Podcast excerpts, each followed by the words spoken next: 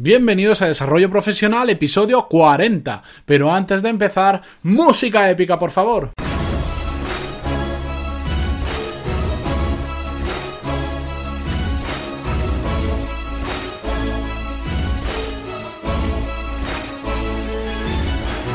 Muy buenos días a todos y bienvenidos a Desarrollo Profesional, el podcast donde hablamos sobre todas las técnicas, habilidades, estrategias y trucos necesarios para mejorar en nuestro trabajo, ya sea porque trabajamos para una empresa o porque tenemos nuestro propio negocio. Hoy es miércoles 1 de febrero de 2017 y vamos a hablar sobre lo que habéis visto en el título. No todo es dinero, no todo es dinero cuando hablamos de carrera profesional. Y es que buscamos trabajo pensando solo en el dinero, en solo cuánto vamos a cobrar en bruto. No pensamos en todos aquellos complementos que le llamo yo, en todas aquellas cosas que pueden hacer cambiar la experiencia o vivencia que tengamos en un trabajo o en otro. Y esto es muy muy importante y por eso le quería dedicar un capítulo solo a ello. Y es que en los últimos años he visto a mucha gente cambiarse de un trabajo a otro por 100 euros al mes.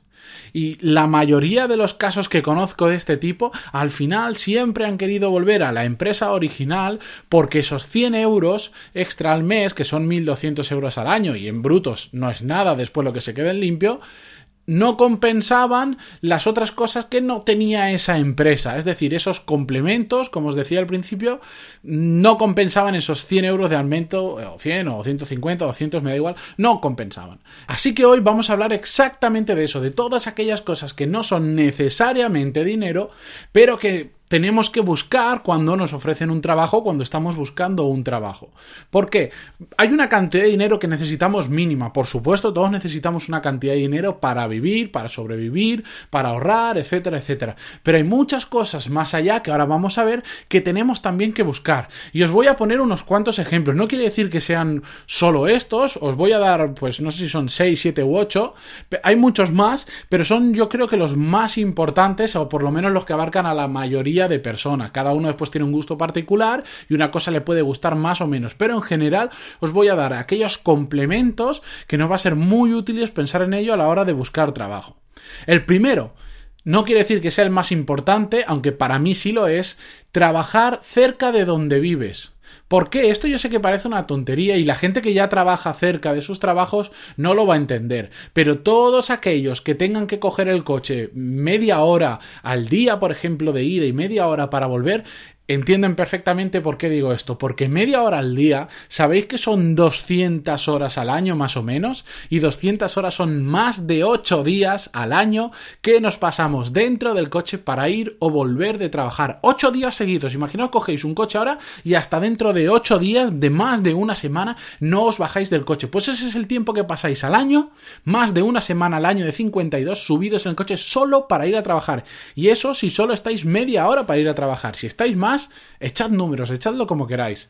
Por lo tanto, si trabajamos cerca de donde vivimos, ahorramos ese tiempo de desplazamiento y por supuesto también ahorramos dinero, porque no tenemos que coger el coche, pagar una gasolina, pagar en algunos casos un parking, el propio desgaste del coche y eso al cabo de un año, una media hora de trayecto más o menos por carretera, haciendo números así muy generales, son unos 100 euros, entre 100 y 150 euros al mes de gasolina, ojo, eh, de gasolina, que eso a lo largo del año, pues es un, es un buen, es un buen pico. Estamos hablando de entre 1000 y 1500 euros por ahí, o 1750 de gasolina al año.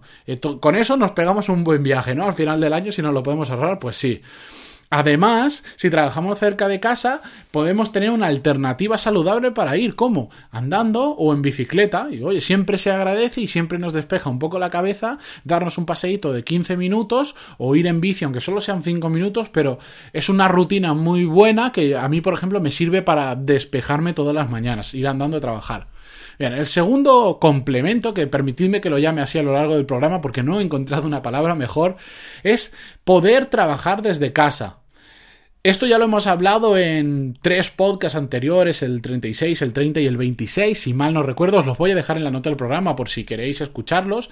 Hemos hablado un montón sobre las ventajas de trabajar desde casa, en cómo hacer que conseguir que nuestro jefe nos lo deje hacer, cómo preparar el entorno en casa, etcétera, etcétera.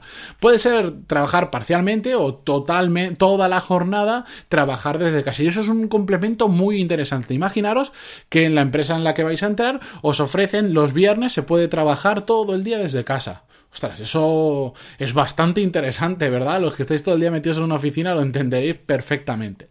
Tercer complemento, que te guste ese trabajo.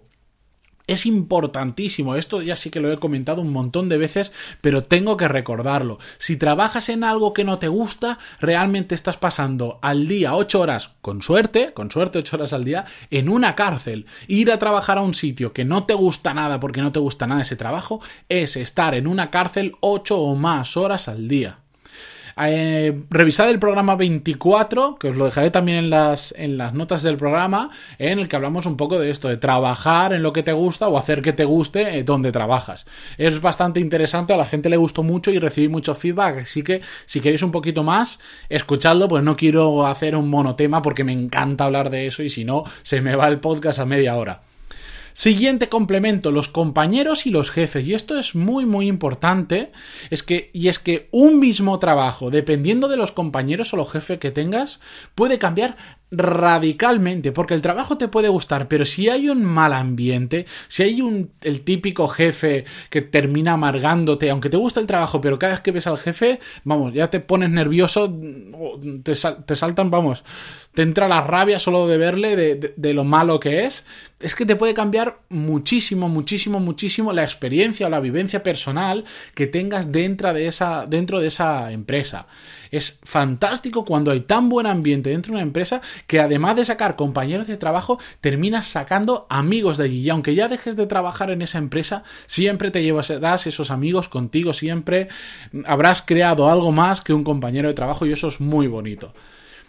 Siguiente complemento, flexibilidad horaria. Y esto, bueno, para mí todos son importantes y siempre lo digo, pero es que la, la facilidad eh, de tener un horario muy flexible, lo que te permite un horario flexible, lo fácil que es compaginar tu vida personal con tu profesional cuando el horario es flexible, es una, bueno, yo, yo lo tengo así, es fantástico. los horarios muy fijos sí que es cierto que te ayudan a tener una rutina pero al final todos tenemos imprevistos en nuestra vida personal, todos, absolutamente todos los tenemos. Y tener una flexibilidad horaria, pues te permite compaginar mucho más la vida profesional con la vida personal, te permite conciliar mucho más esas dos vidas.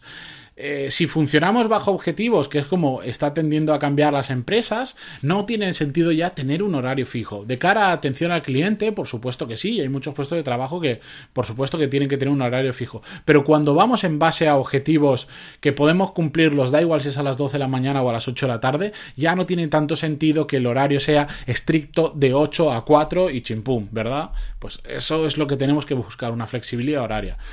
Último complemento que os quiero compartir con vosotros hoy. Aprender. Que haya posibilidad de aprender en ese trabajo. El, uno de los valores más grandes que te puede ofrecer un trabajo, además de, por supuesto, ganar dinero y que te permita ahorrar, etcétera, etcétera, es que te permita aprender. Ya hablé en el episodio número 20, nunca dejes de aprender. Y un trabajo en el que no aprendas absolutamente nada, en lugar de estar progresando en tu carrera profesional, te vas a estar estancando pero completamente. Y se puede aprender no solo de nuestros jefes, sino también de nuestros compañeros, sobre todo de nuestros compañeros que es con los que vamos a pasar la mayor parte del día probablemente. Así que buscad trabajos en los que realmente os permita aprender. Y si estáis en uno que ya no aprendéis nada más, porque ya lo sabéis todo, porque simplemente de la gente que está alrededor ya no os puede enseñar nada, cambiad de trabajo, porque si no estáis aprendiendo, os estáis estancando, os lo aseguro.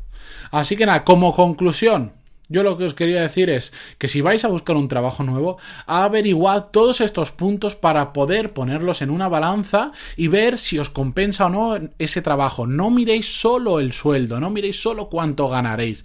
Es importante, por supuesto, todos queremos ganar dinero y todos queremos vivir bien de nuestro trabajo, ¿verdad? Pero mirad eh, también esas cosas, esos complementos que hay más allá del dinero. ¿Y cómo? Es muy fácil. Preguntad en la entrevista. A quien os entrevista, hacedle las preguntas cómo es el ambiente de trabajo, si hay flexibilidad horaria, etcétera, etcétera.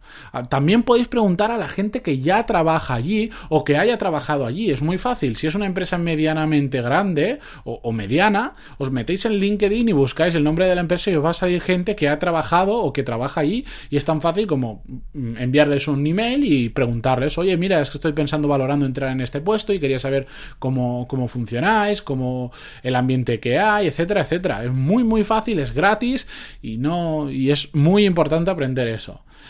Además, si, si, vas a hacer una entrevista y estás en el proceso de selección, bueno, pues hazte un poquito loco o pídeles directamente ver la oficina, ver el entorno de trabajo en el que se está, ver el ambiente que hay entre los compañeros. Imaginar que vais a hacer una entrevista de trabajo y todo parece muy bien, pero dices, enseña, ay, em, ¿cómo es la oficina? Pues te metes un poquito por ahí y ves que la gente está todos con cara amargado, discutiendo, tal. ¿Tú realmente quieres entrar en ese ambiente?